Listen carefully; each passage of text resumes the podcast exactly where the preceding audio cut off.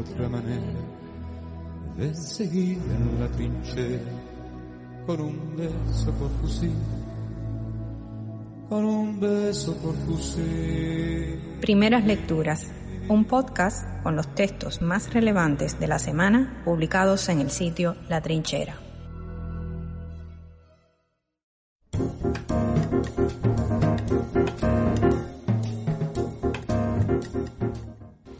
El pensamiento solo es hijo del pensamiento.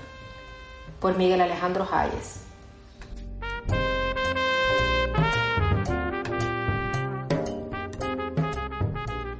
Leer a Marx es un gran reto, tanto para el pensamiento político como para el teórico. Por eso, sin importar el ámbito, se debe ser cuidadoso con la lectura que se le haga al alemán. Una de las vías para acercarse a su obra es conocer los referentes teóricos que le corresponden. Son de valor ahí los trabajos del economista David Ricardo, Principios de Economía Política y Tributación, y La Ciencia de la Lógica, CL de Hegel.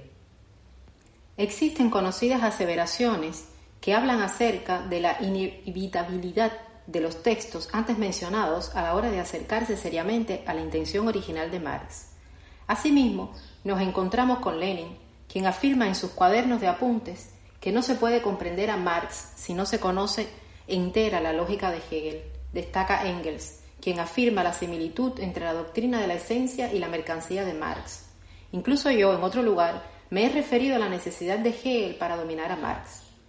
Y es que desde cierto enfoque instrumental de la dialéctica, que puede apreciarse por solo mencionar en pensadores como el mismo Lenin o Plejanov, sin dicha ciencia no se puede estar cerca de Marx.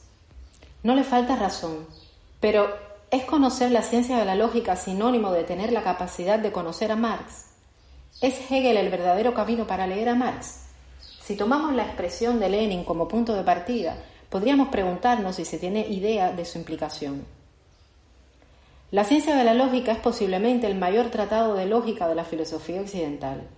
En sus páginas se dialoga con más de dos mil años de tradición filosófica para darle cierre y llevar a la cumbre la lógica como disciplina. Luego de eso, la filosofía no ha vuelto a ser la misma.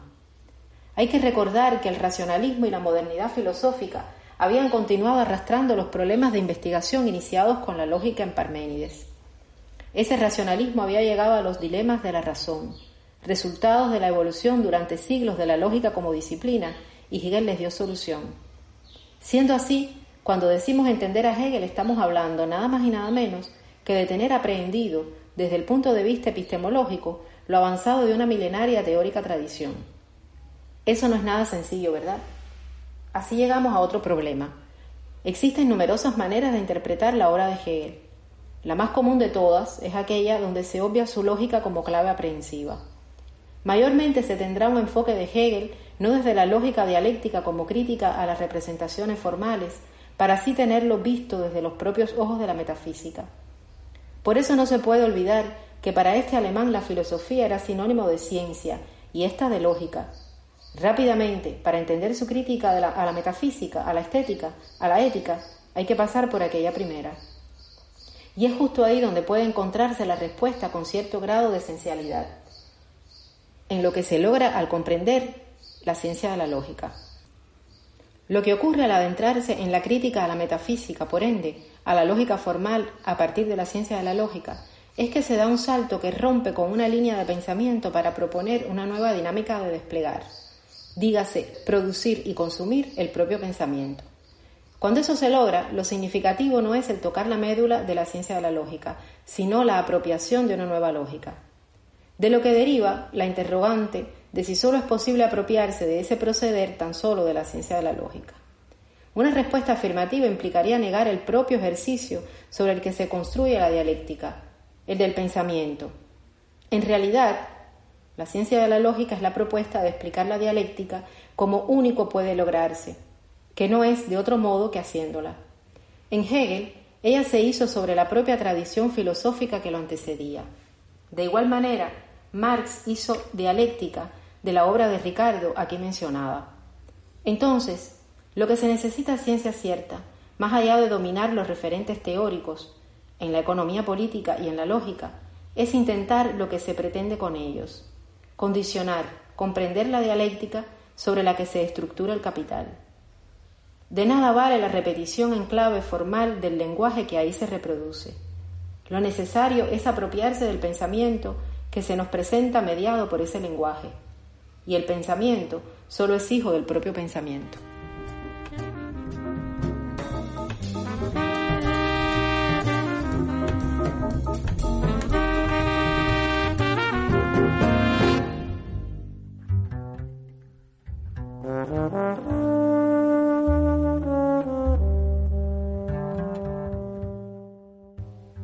El oportunismo del pensamiento crítico.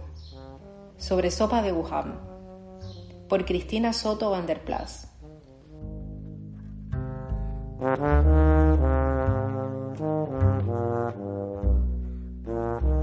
La filosofía requiere tiempo. No es un arma de vanguardia y de golpeo de primera línea, sino un decir que nos obliga a reflexionar sobre las verdades, sobre quiénes somos y estamos siendo en los acontecimientos actuales y pasados. Cuando nos apuramos a sacar una conclusión para opinar sobre una situación, que es lo más cómodo y no nos obliga a pensar o escuchar sin juzgar, frecuentemente nos precipitamos y reducimos lo ajeno a categorías que podemos comprender. Metemos lo que no sabemos qué forma tiene en las cajitas que ya guardábamos en el sótano de nuestra mente para acallar la incertidumbre. Precipitamos el entendimiento antes de observar la situación antes de medir sus ángulos y darle tiempo para que se desarrolle y se modifique. Nos obliga a la velocidad de los tiempos en que vivimos, en los que parece que no podemos estar ni un instante desconectados o sin producir algo.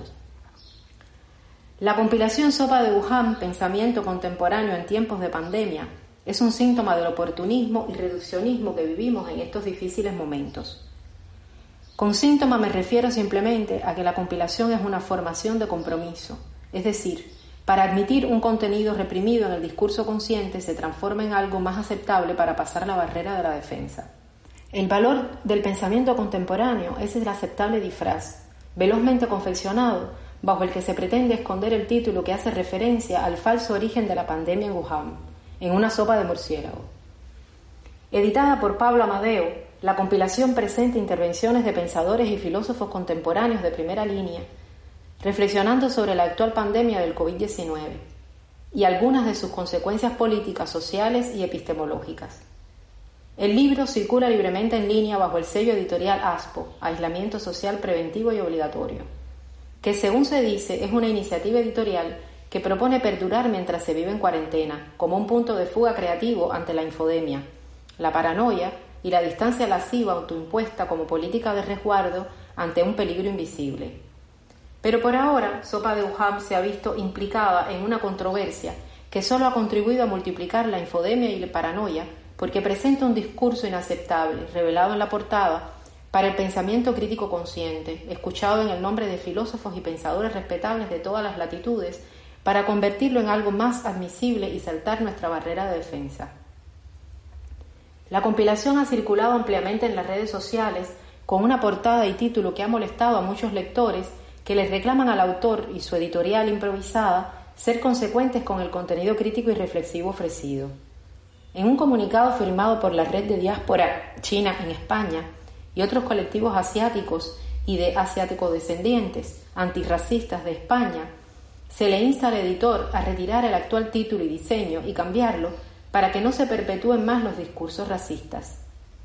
La portada del libro electrónico que comenzó a circular hace un par de semanas Lleva como fondo un collage de grabados de murciélagos dibujados por Ernst Haeckel, exponente de una teoría evolutiva racista del siglo XIX, de la que se sirvieron las ideologías fascistas en Italia, Francia y Alemania.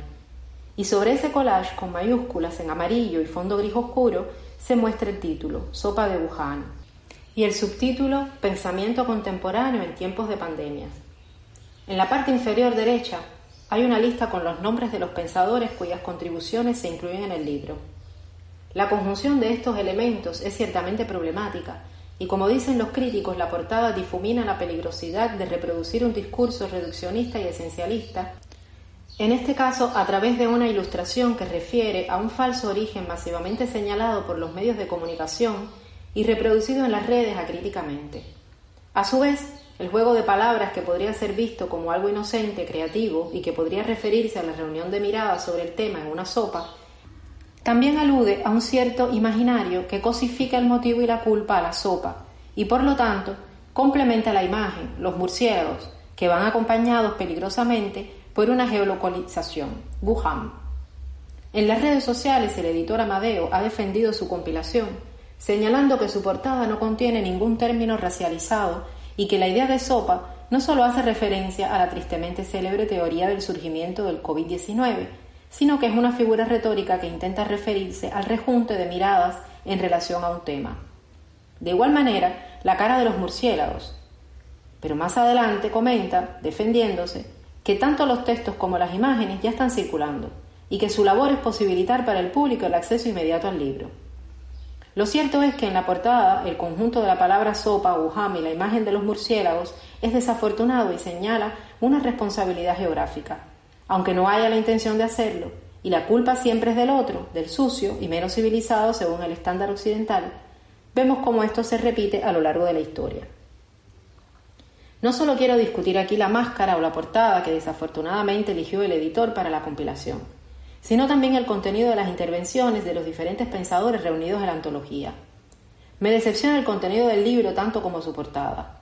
Y es que se trata de pensadores que en su trabajo han elaborado cuidadoso y pacientemente conceptos y teorías muy potentes para pensar nuestra era. Pero en estas breves intervenciones apuradas me parece que los filósofos han cedido ante la urgencia y la falta de reflexión del periodismo y con la situación de la pandemia han escrito textos que muchas veces parecen ser más un reproche implícito que una verdadera reflexión. El filósofo italiano Giorgio Agamben, por ejemplo, no deja de ver sus sospechas confirmadas al pensar la situación a través del lente del estado de excepción y de un gobierno que limita las libertades en nombre de la seguridad. A su vez, la reflexión de Slavoj Zizek, aunque tiene dos o tres puntos lúcidos, en su diagnóstico acaba por sugerir que la crisis nos obligará a pensar en una sociedad alternativa más allá del Estado-Nación y que hay que reinventar el comunismo basado en la confianza en las personas y en la ciencia. Es decir, cada filósofo lleva agua a su propio molino y usa la crisis actual para confirmar los desastres que ya predecían sus teorías o para promover el tipo de gobierno que prefiere. Otras intervenciones son más medidas y acaso más apropiadas para el momento, porque no necesariamente interpretan las medidas que toman los gobiernos, sino más bien intentan pensar la temporalidad del pensamiento mismo y se preguntan en qué tiempo del pensamiento vivimos. En vez de entrar al ring y pelearse a golpes a nivel que lo hace William Chu Han, pensadores como Alain Badiou, María Galindo y Patricia Manrique se detienen un momento ante el hecho y las respuestas y se preguntan por la posibilidad de la filosofía en momentos de emergencia. Badiou dice que parece que la prueba epidémica disuelve en todas partes la actividad intrínseca de la razón y que obliga a los sujetos a regresar a los tristes efectos, misticismo, fabulación, rezos, profecías y maldiciones, que en la Edad Media eran habituales cuando la peste barría los territorios. La compilación está marcada por la prisa que disuelve la razón en todo sentido, y quiero rescatar algo que dice Patricia Manrique en el texto que incluye la misma antología. Pensar filosóficamente un evento como el que estamos viviendo requiere en primer lugar tiempo. Lo que se hace con las prisas a menudo es reducir la otredad a la mismidad, confinarla en los parámetros habituales de lo propio, en la órbita del yo, de lo conocido. Me parece que en la urgencia y la velocidad está el grave error de esta compilación, incluyendo innumerables erratas y malas traducciones de los artículos. Más allá de criticar la intencionalidad o no del título, o que haya una agenda racista oculta, lo más preocupante es el oportunismo que decide que es necesario opinar ya y que ha surgido a raíz de la pandemia del COVID-19 en todas las esferas de la política, la economía y ahora la cultura y el pensamiento que se pretende filosófico. El pensamiento crítico y la filosofía, repito, requieren tiempo para operar en una esfera que no sea la de las meras opiniones periodísticas de las que ya todos estamos hartos. Estos días de confinamiento se está debatiendo sobre los usos y abusos de la filosofía, un poco al estilo de un libro New Age de autoayuda, se busca recurrir a los filósofos como si fueran un maestro espiritual capaz de iluminar el camino que nos ayude a salir de la oscura caverna en la que de pronto nos dimos cuenta hemos estado siempre recluidos. A veces se les recrimina a los filósofos que han salido a teorizar muy pronto sobre una tragedia que aún no nos es posible asir dada la excepcionalidad de la situación.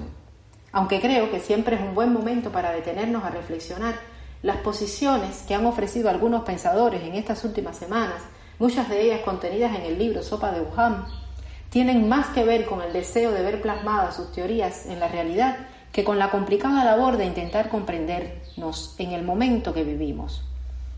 No se trata de volver a la filosofía de quienes viven aislados del mundo en sus torres de marfil, ni de armar un pensamiento nuevo y rápido desde el confinamiento lleno de estrés desde, el que trabajamos. No es ni el fin ni el comienzo, sino un momento como otros que hay que reflexionar lejos del reduccionismo que sintomáticamente señala la culpa en lo incomprensible, lo otro. Habría que articular un pensamiento crítico que fuera realmente crítico y no oportunista, presa de la moda del momento.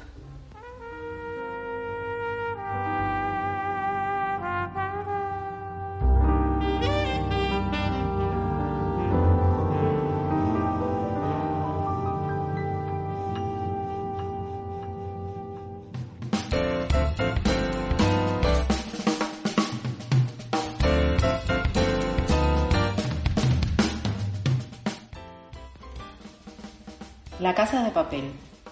Sobre la fe en su cuarta temporada. Por Julio Pernús.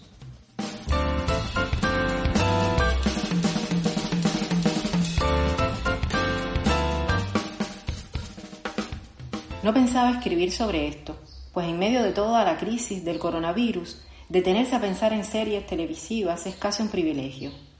Pero por su alta teleaudiencia nacional vale la pena dedicar al menos unos breves segundos a reflexionar sobre el papel de la religión en la última temporada de La Casa de Papel, la serie en español más vista según estadísticas de Netflix. El núcleo de la serie gira en torno a un profesor, un hombre sumamente inteligente, y una banda de criminales, al final son como una especie de Robin Hood modernos, que tratan de robar o romper, dirían otros, el sistema económico del incontenible capitalismo neoliberal, atacando instituciones medulares de este como la Casa de la Moneda y el Banco de España. Al final, la serie puede ser vista como un grito de los descartados, según el término que usa el Papa Francisco, intentando hacer ver a los ricos, los controladores del pulso de la humanidad y el grupo de Suiza que vive en un mundo que ya no se solidariza tanto con sus doctrinas y exige cambios urgentes. Las demás temporadas quizás han hablado de Dios o la religión, pero sin hacer tan explícito el discurso, sobre todo porque hay otras subtramas con mayor fuerza en el guion, como temas de género o familia con sus problemáticas propias. Sin embargo, en esta cuarta temporada, el capítulo 6 ha sido para mí increíble, sobre todo cuando Gandía, el jefe de seguridad del Banco de España, un hombre insensible, pide a los integrantes de la banda, formada por personas de distintos países y que son sus enemigos, cantar una canción que todos se sepan, y para la sorpresa de muchos resultó ser Pescador de Hombres, se trata de una canción religiosa compuesta en 1974 por el sacerdote y compositor español Cesario Gavarain, también conocida como Tú has venido a la orilla. El autor la escribió como resultado de su visita a Galilea y se convirtió rápidamente en una de las preferidas de la Iglesia Católica a nivel mundial. Se canta con frecuencia en comunidades religiosas. Su estribillo, Señor, me has mirado a los ojos, sonriendo has dicho mi nombre, en la orilla he dejado mi barca, junto a ti buscaré otro mar. A través de la casa de papel se escuchó en millones de hogares a la vez, un gesto pequeño que llena de sensibilidad al público receptor. La serie propiamente traía esta vez un objetivo social, ya que estaba programada para salir en las vacaciones, y Netflix la adelantó para ayudar a sus usuarios a quedarse en casa. Y la alegría de poder ver la interpretación de esa canción cristiana como símbolo de la unidad entre personas de diferentes ideologías, países y creencias religiosas, al menos a mí, me ayudó a comprender con mayor fuerza el sentido universal de lo que representa para mí mi religión, y cómo la fe es un catalizador que al menos por un instante nos puede ayudar a atravesar con una mirada más amplia la gran crisis que estamos viviendo.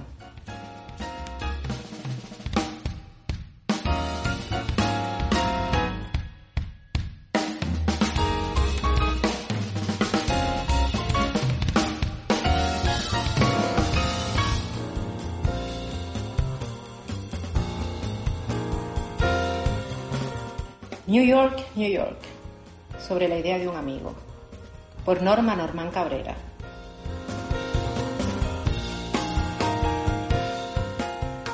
Anoche soñé algo terrible. Veía New York con cientos, miles de cadáveres tirados en las calles, en las aceras, en los contenedores de basura, y el hedor de tanta putrefacción elevándose al cielo, nublado por bandadas de buitres en busca de alimento. Vi hospitales abarrotados y morgues colapsadas, mientras los sobrevivientes huían en masa hacia otros estados, diseminando la pandemia por toda la Unión, regando el caos por todas partes, asaltando supermercados, entrando en las casas vacías para robar lo que pudieran, hasta dejar convertida a la ciudad más importante del mundo en una ciudad fantasma de edificios abandonados y parqueos llenos de carros cubiertos de polvo. Eran imágenes dignas de haber sido descritas por Dante, imágenes que anunciaban que Estados Unidos se acercaba a la calamidad más insólita de todos los tiempos. En mi desesperación creí gritar entre sueños, Aún hay tiempo, hay que pararlo, aún hay tiempo. Desperté con esa sensación de aturdimiento y pesantez que provoca una pesadilla. Cuando me despabilé por completo, sonreí al pensar de lo inverosímil que puede resultar un mal sueño. Recordé entonces que empezaba diciembre. Faltaban veinte días para mi cumpleaños. Me levanté y puse la radio. Me pareció escuchar que en una provincia de China llamada Wuhan habían diagnosticado a una persona con una infección respiratoria hasta ese momento desconocida. No fue una noticia destacada ni particularmente importante. Pensé que pronto comenzaría un nuevo año. 2020 tendría que ser mejor. La Habana, abril de 2020.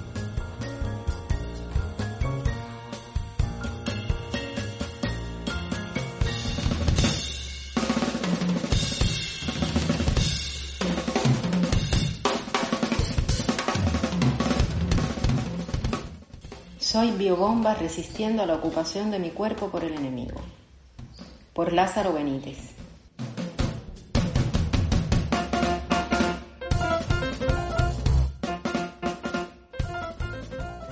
Una vez llegados a este punto, donde no pocos han sido afectados por las múltiples extensiones del COVID-19, y a propósito de mi interés por documentar y exponerme dentro del contexto particular en el que vivo, quisiera compartir esta reflexión surgida en tiempos de pandemia.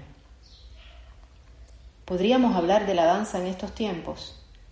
¿Cuáles son los dispositivos coreográficos que se han generado en medio de esta crisis? ¿Cuál es la danza que generan los tiempos de epidemia? A todas aquellas personas con un poco de acceso al cibermundo, no les son ajenas las diversas alternativas creadas por diferentes artistas en medio de esta crisis conciertos, cursos de danza, cursos de historia, funciones de teatro para niños, cursos de diferentes modalidades para adultos. Tampoco les debe resultar ajena la apertura de los fondos bibliográficos, registros audiovisuales de las instituciones culturales, todo de forma gratuita. Seas o no parte de su membresía, puedes acceder a este amplio espacio de archivos que hasta este momento estuvieron a disposición de una minoría. Ahora el acceso es masivo y sobre todo gratuito. Pero ¿quiénes son las personas que acceden a esos espacios? ¿Cuáles son las estrategias de comunicación que han generado tanto artistas como instituciones de la danza? La situación sanitaria ha llevado a un punto climático en el sentido de la palabra propiedad. ¿Qué nos pertenece? ¿Cuál es el valor que se le confiere en estas circunstancias? Diría que vivimos un reposo turbulento, un confinamiento obligado para reflexionar acerca de las causas que nos han provocado estar al límite de nuestra existencia. En esta suerte de aislamiento social, el Internet ha reforzado su valor, en tanto plataforma de interacción cibersocial. En mi caso, por ser asmático crónico, pertenezco al grupo de riesgo al coronavirus, por lo que me confiné antes de que el gobierno de Emmanuel Macron decretara la situación de encierro de forma oficial. Encierro necesario como única forma de evitar la propagación del virus.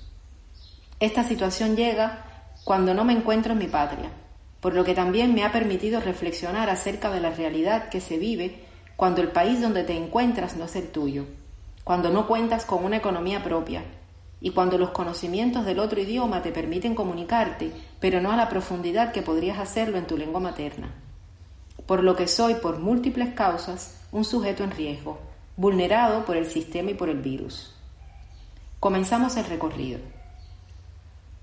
La cifra de muertos producidos por el COVID aún no supera el número de personas que mueren anualmente por enfermedades respiratorias o por enfermedades cardiovasculares, y mucho menos los millones de personas que murieron por la epidemia del SIDA.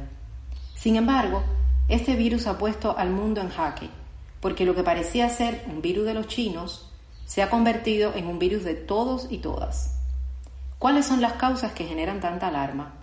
Es el sentido de desidentificación de raza, sexo, edad, credo, clase social que porta el virus, donde nadie se salva de ser contagiado. En algunos casos ha puesto en crisis la creencia y la fe común, tal como dice Giorgio Agamben.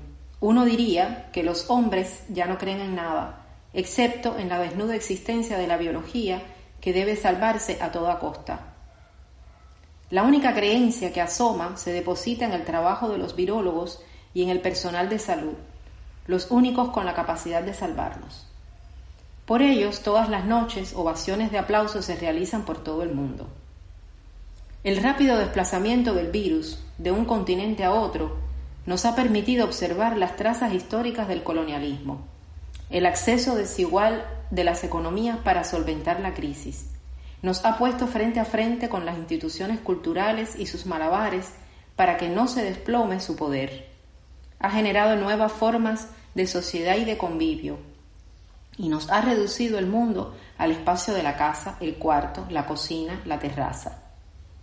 Si desde el medioevo el encierro era una forma de castigo, hoy se vuelve la única forma de salvación. También ha mostrado la cara de algunos políticos desmantelando sus discursos. Ha puesto a un lado de la balanza el valor de las vidas humanas y al otro el valor de la economía. Se convirtió en el tema principal.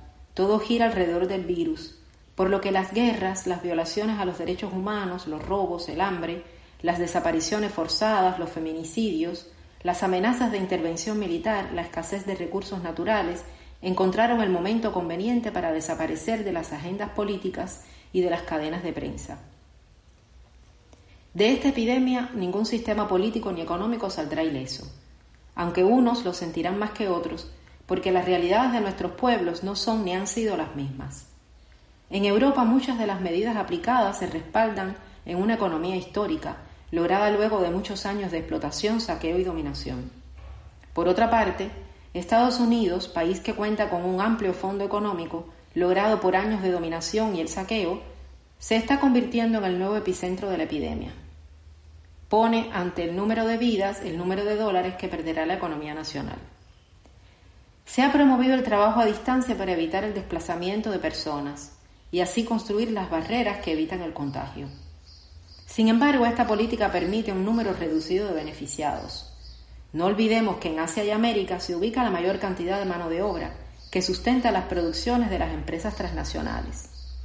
En nuestros pueblos de América Latina se encuentran miles de personas que no pueden recurrir al trabajo a distancia porque sus formas de sustento requieren otras formas de relación. Los campesinos y campesinas, los obreros y obreras, las y los trabajadores sexuales y las personas que venden productos en las calles. El coronavirus nos propone reconstruir los discursos importados. Los que pueden permanecer en sus casas tratan de exportar a este espacio toda una rutina de vida y en este contexto el Internet ha adquirido mayor valor. Según el filósofo Paul B. Preciado, hoy pasamos de una sociedad escrita a una sociedad ciberoral, de una sociedad orgánica a una sociedad digital. El coronavirus nos propone reconstruir los discursos importados, esos que provienen de otras realidades poco parecidas a las nuestras. Despojarlos de toda lentejuela y así tocar con nuestras manos, hablar con nuestras lenguas, como una suerte de crítica al pensamiento eurooccidental. Este fenómeno permite la visibilidad de otras voces, removiendo los cimientos de los cerrados círculos de pensamiento y sus múltiples dispositivos de legitimidad. Una de las voces de Latinoamérica que expone un discurso no hegemónico es la activista y feminista boliviana María Galindo, quien califica este virus como una forma de dictadura mundial multigubernamental, policíaca y militar. El coronavirus es miedo al contagio, es orden de confinamiento, es orden de distancia por imposibles que sean, es código de clasificación de las llamadas actividades imprescindibles, lo único permitido es trabajar, teletrabajar, como signo de que estamos vivos. A esto le agregaría el acto de salir para comprar alimentos, que en estos tiempos remarca su valor de subsistencia. No son tiempos de danzas macabras. Una vez presentada esta cartografía tan diversa como compleja, retomo las interrogantes que expuse al inicio de esta reflexión. El Internet ha transformado el ecosistema de la danza. ¿Podríamos hablar de la danza en estos tiempos? ¿Cuáles son los dispositivos coreográficos que se han generado en medio de esta crisis?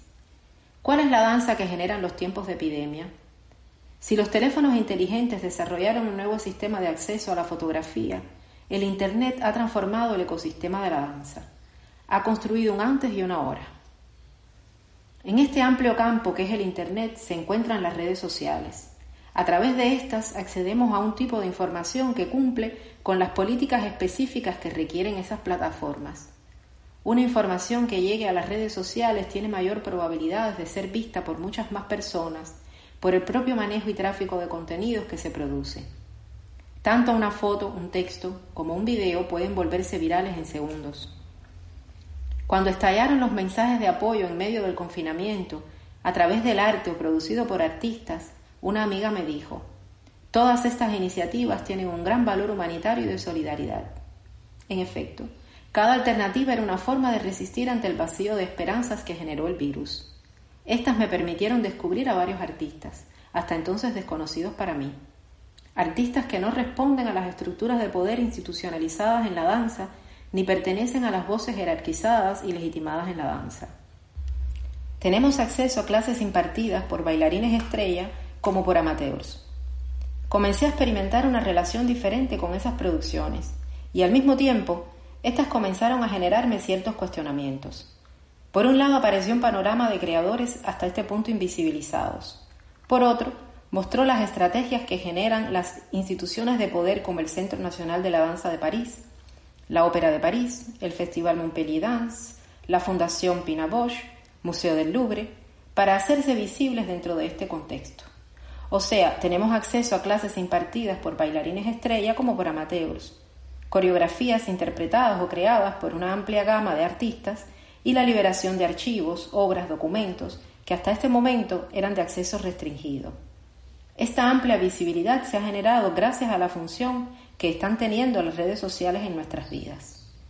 Pero ¿qué hay detrás de el gesto de publicar sus obras en las redes? ¿Por qué las instituciones culturales han abierto sus archivos de manera gratuita a los ciberusuarios? ¿Cuál es el poder de los espacios arquitectónicos en estos tiempos? ¿Qué sucede con la industria del arte y su mercado en tiempos de epidemia? ¿Qué va a pasar cuando termine la crisis? Estas interrogantes pueden ser respondidas a partir del prisma Foucaultiano, donde se debaten los diferentes rostros del poder.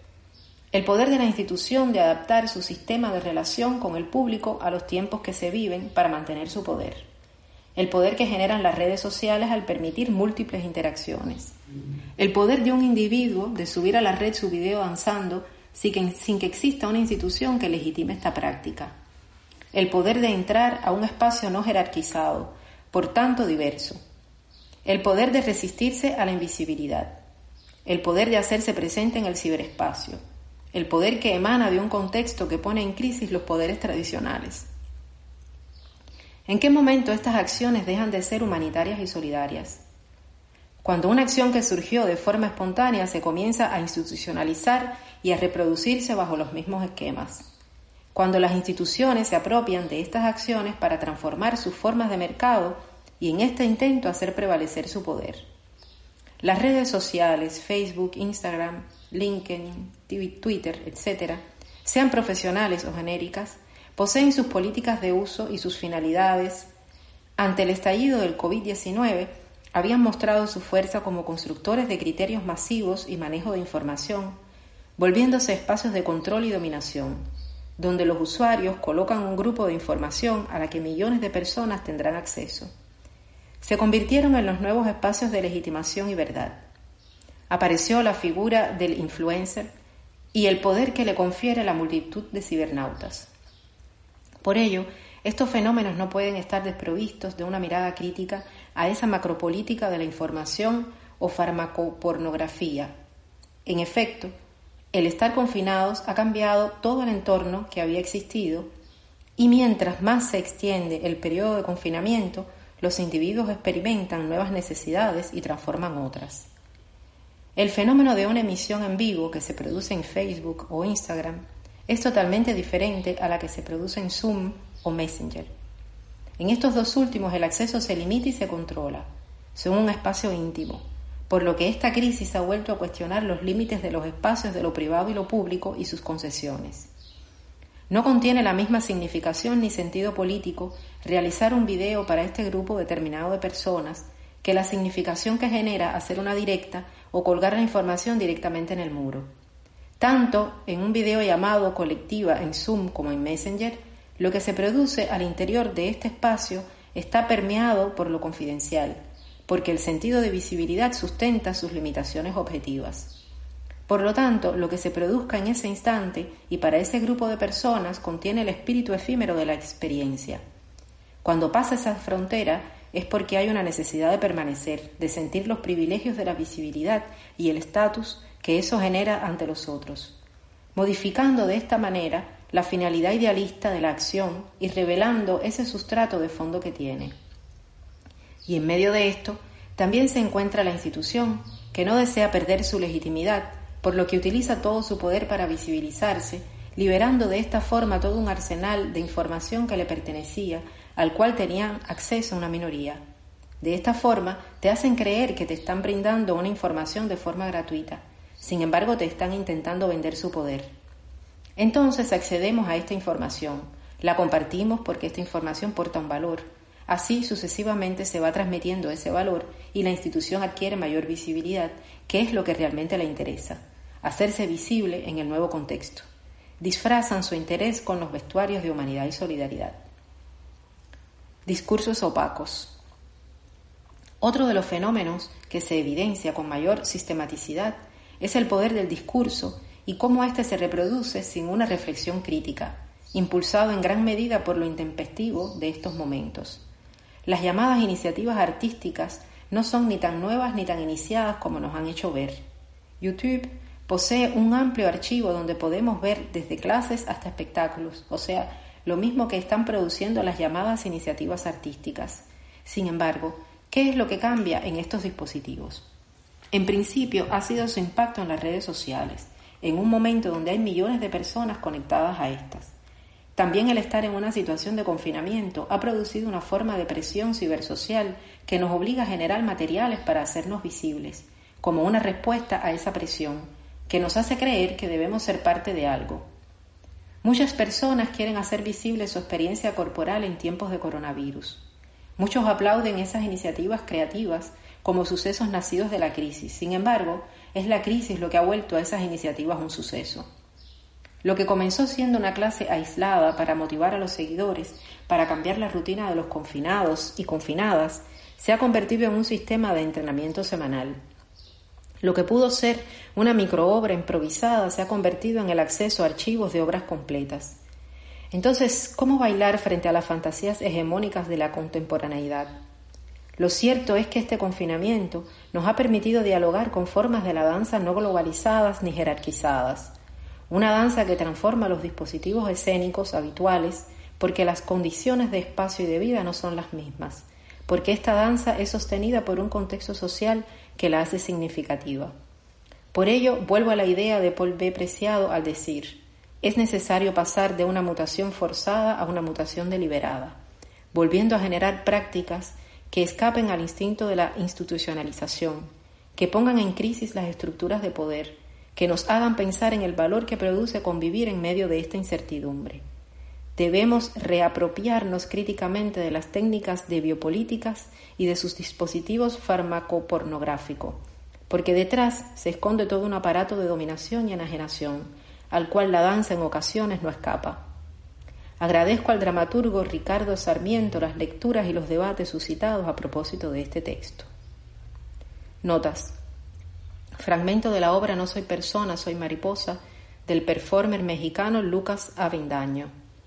Este recorrido se produce a partir de la lectura de la compilación Sopa de Wuhan y el artículo El convivio en tiempos de pandemia. 1. Clasificación utilizada por el presidente de los Estados Unidos Donald Trump en múltiples de sus declaraciones. 4. Defiendo la idea que cuando nos referimos a pensamiento occidental, nos referimos al pensamiento que se ha producido en Estados Unidos y Europa. En el caso de Europa, con mayor precisión, se refiere al pensamiento producido en Alemania, Francia, Italia, España y Reino Unido.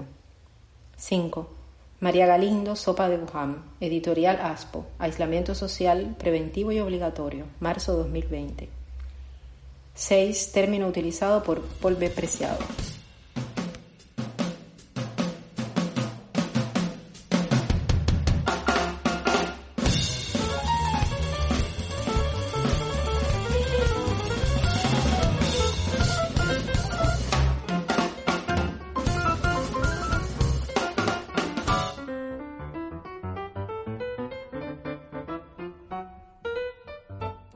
El sol no es negociable, por Danilo Euser. Exposición solar suficiente como necesidad biológica.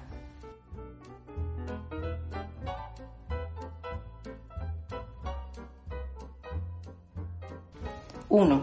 Síntesis de vitamina D. 2. Regulación de los ritmos circadianos. 3. Más actividad y energía en el día y mejor descanso nocturno. 4. Salud visual. 5 homeostasis hormonal y metabólica. 6. Modulación inmunitaria. 7. Salud mental, estado de ánimo y rendimiento cognitivo. Contexto actual. Estamos en una situación compleja y peculiar, donde lo más pertinente para todos es quedarnos en nuestras casas y evitar el contacto social lo máximo posible. Al mismo tiempo, debemos entender que como seres humanos tenemos una serie de necesidades y requerimientos para poder estar fuertes y sanos en la máxima extensión posible. Y debemos buscar la forma de, por un lado, cumplir las recomendaciones oficiales actuales y, por otro, ser coherentes con nuestra biología. Nuestra especie evolucionó en espacios exteriores y seguimos necesitando luz natural para vivir y estar sanos. En este artículo explicaré, resumidamente, los beneficios de la luz natural y de exponer en su justa medida tu piel al sol y cómo no hacerlo puede traer múltiples problemas para nuestra salud. Beneficios de la luz natural. Muchos beneficios de la luz natural se obtienen a través de los ojos, pero necesitamos también exponer la piel. La radiación ultravioleta regula la producción de múltiples moléculas y hormonas al contactar la piel, que podría considerarse un órgano endocrino más. Empecemos describiendo la relación entre la exposición solar y la síntesis de uno de los nutrientes esenciales más importantes para nuestro cuerpo, la vitamina D.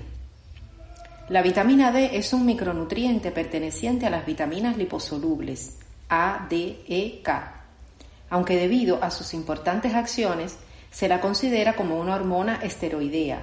Charoennan, Chivani y Holick 2019. Hasta hace unas décadas se conocía a la vitamina D principalmente por su relación con el metabolismo del calcio y del fósforo, en especial por su papel para prevenir el raquitismo.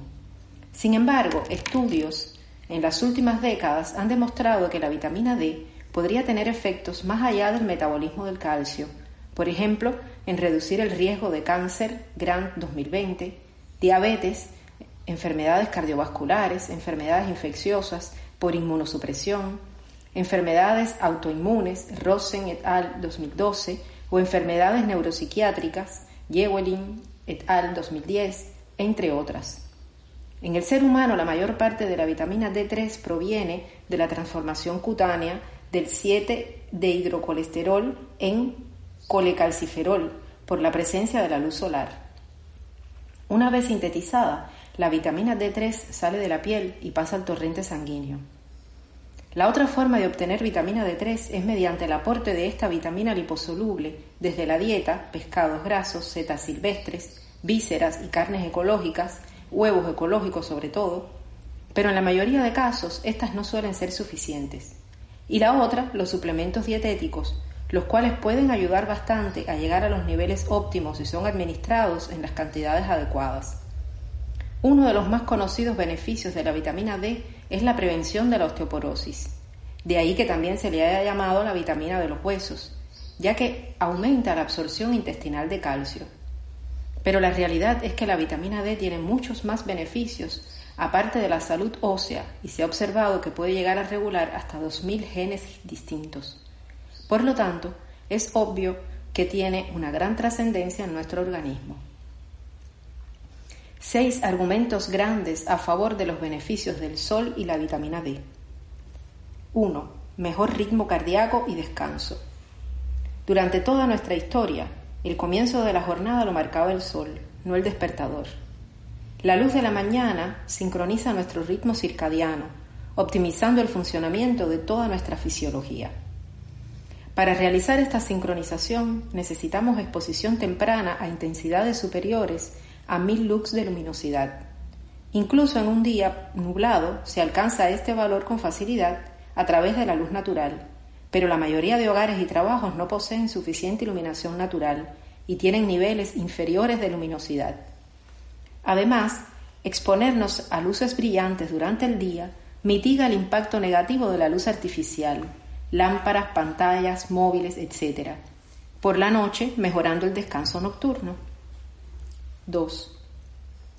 Mejor rendimiento cognitivo y mayor productividad. La luz natural era la señal ancestral que marcaba nuestro periodo de actividad. Activa por tanto nuestro cerebro y nos mantiene atentos. Estudios en animales demuestran cómo la luz produce mejoras en el cerebro, por un lado mejorando la plasticidad cerebral y la neurogénesis, y por otro un mayor tamaño del hipocampo, mejorando su rendimiento cognitivo. Pasando a los humanos, los niños con ventanales en sus clases rinden mejor que aquellos en clases poco iluminadas. Los trabajadores cuyos puestos están más cerca de ventanas reportan mayor bienestar y mejor descanso nocturno, durmiendo 46 minutos más. No solo eso, también realizan más actividad física. La luz promueve el movimiento. La luz natural durante el día nos hace dormir mejor por la noche y aumenta las ganas de moverse. 3. Salud mental y estados de ánimo. Evolutivamente, los días cortos y oscuros, invierno, venían acompañados de una regulación a la baja de la actividad física y mental, ligera depresión, para así ahorrar energía e inducir una especie de hibernación. Es lo que se conoce hoy como trastorno afectivo estacional, prevalente especialmente durante el invierno en los países de latitudes alejadas del Ecuador.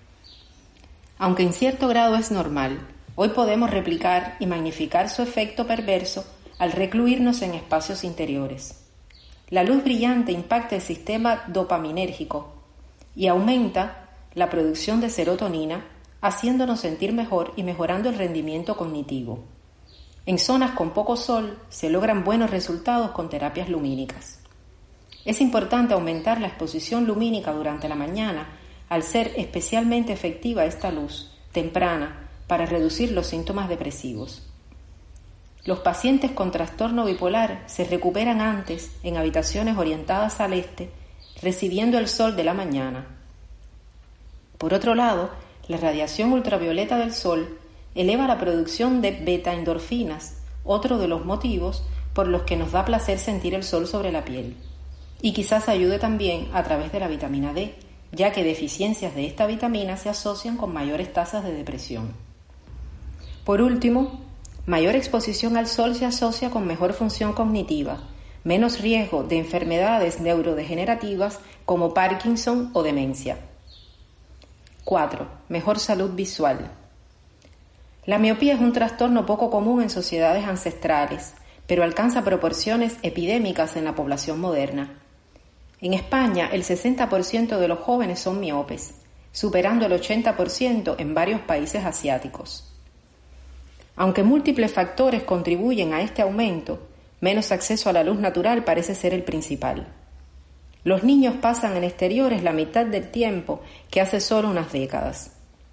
Múltiples estudios encuentran relación entre más tiempo en exteriores y menos tasas de miopía, y cada hora extra semanal expuestos a luz natural reduce el riesgo de miopía en un 2%.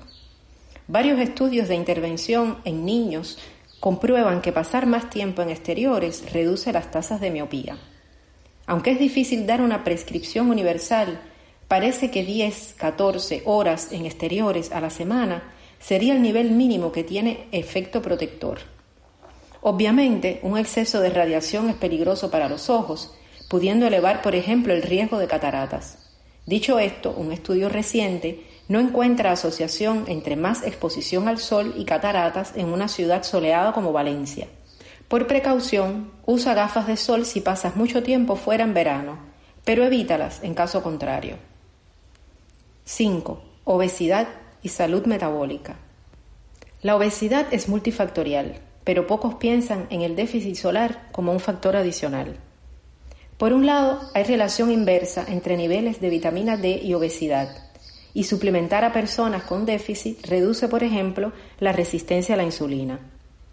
Pero como vimos, el sol es mucho más que vitamina D, y estudios en animales indican que es probablemente más importante el efecto de la radiación ultravioleta sobre la piel, previniendo el desarrollo de obesidad y síndrome metabólico a través de distintas vías, mejor sensibilidad a la insulina, reducción de grasa hepática y mayor producción de óxido nítrico. Y todo apunta a que lo mismo ocurre en humanos. Un estudio reciente descubrió un mecanismo todavía más sorprendente. Las células grasas, adipocitos, perciben la radiación ultravioleta, reduciendo su tamaño al exponerse al sol. No solo eso, los investigadores concluyen que el tejido adiposo participaría en la regulación de los relojes periféricos, cuyo desajuste contribuye a la obesidad. Un estudio reciente en ratones indica que el efecto de la luz sobre la piel podría reducir el riesgo de síndrome metabólico. 6. Mejor inmunidad y protección contra enfermedades. En un mundo ancestral sin antibióticos, el sol era una de las pocas estrategias conocidas contra enfermedades como la tuberculosis. Hoy sabemos que la luz solar refuerza, por ejemplo, nuestra inmunidad innata ayudando a combatir la bacteria causante de la tuberculosis. Con el avance de la medicina convencional, nos hemos olvidado un poco de la luz natural, pero sigue siendo fundamental. Los pacientes en habitaciones con ventanas sufren menos mortalidad y se recuperan antes de su enfermedad. Tras someterse a una cirugía, los pacientes en habitaciones soleadas reportan menos dolor y requieren menos analgésicos. Desde hace tiempo se conoce la relación entre déficit de vitamina D y mayores tasas de enfermedad autoinmune, que son además más comunes en países con menor exposición solar. La baja exposición al sol es un factor de riesgo para la enfermedad de Crohn, la esclerosis múltiple y el asma. Las enfermedades autoinmunes como la diabetes tipo 1, hipotiroidismo de Hashimoto, etc., se caracterizan por un sistema inmune alterado y la luz solar puede ayudar a regularlo por vías adicionales a la vitamina D. Otro buen ejemplo es la psoriasis, también asociada a bajos niveles de vitamina D y cuyos síntomas mejoran al exponer la piel al sol. Salud cardiovascular. Cuando los rayos ultravioleta del sol contactan nuestra piel, se libera óxido nítrico en sangre, reduciendo la presión arterial y el riesgo de enfermedad cardiovascular. La propia Sociedad Europea de Cardiología reconoce los beneficios del sol para el corazón. Vitamina D e inmunidad. La vitamina D merece una mención especial por su estrecha relación con ambos brazos del sistema inmune, el innato y el adquirido. Déficit de vitamina D se asocian con mayor riesgo de infección y enfermedades autoinmunes, mientras que la suplementación de vitamina D puede contrarrestar infecciones respiratorias y mitigar síntomas de algunas enfermedades autoinmunes como esclerosis múltiple. Una de las funciones de la vitamina D es controlar el desarrollo y activación de los linfocitos, las fuerzas especiales de la inmunidad adquirida. Algunos proponen que la vitamina D condiciona, por tanto, la cantidad de linfocitos T disponibles, explicando en parte la asociación frecuente entre déficit de vitamina D y mayor riesgo de múltiples tipos de cáncer. Aclaración. El sol aporta muchos beneficios, pero también entraña peligros. Por desgracia, los mensajes oficiales tienden a magnificar el riesgo e ignorar todo lo bueno. En este sentido, múltiples revisiones científicas recomiendan dar un mensaje más equilibrado, destacando sus muchos beneficios y no solo alertando de sus peligros. Como indica este estudio, la mortalidad por cualquier causa debería ser el determinante principal de los mensajes de salud. El sol es un factor de riesgo para el cáncer de piel, pero evitar el sol podría suponer un coste mayor para una buena salud general. Recomendamos, por tanto, de una exposición suficiente y coherente a la luz solar, no quemarse ni producir daños en la piel por un exceso de exposición. Cuanto más clara la piel, más cuidado se ha de tener. Recomendaciones finales. Exponte lo antes posible a la luz natural. La luz brillante durante la mañana es especialmente relevante para sincronizar el ritmo circadiano. Sal al portal, abre las ventanas, etc. Toma el café fuera. La combinación de cafeína y luz azul es sinérgica. Trabaja o estudia cerca de una ventana. Si tu puesto habitual es oscuro, utiliza una luz artificial brillante al menos durante una hora en la mañana. Si es imposible, sale un rato al portal o donde dé el sol antes del mediodía. Intenta exponer parte de tu piel al sol cada día. La dosis ideal depende de tu color de piel, cantidad expuesta, estación, hora y latitud, pero no dejes que la piel se llegue a enrojecer. 20-30 minutos diarios suele ser el mínimo para la mayoría. A partir de las 7 pm reduce las luces blancas brillantes y usa un filtro de luz azul para las pantallas. Al menos una hora antes de acostarte evita la luz artificial. Recuerda que tus genes evolucionaron en un hábitat donde se alternaba brillante luz natural con oscuridad casi total. Cuanto más te acerques a este patrón lumínico ancestral, más beneficios obtendrás. Mejor estado general de salud y bienestar tendrás. Quédate en casa, sí, pero el sol no es negociable. Notas. Artículo inspirado principalmente en los trabajos de Marcos Vázquez en su libro Salud Salvaje y su blog. Maelán Fontes en su revisión Guía práctica para la evolución, tratamiento y prevención de la deficiencia de la vitamina D en la revista Natis número 12.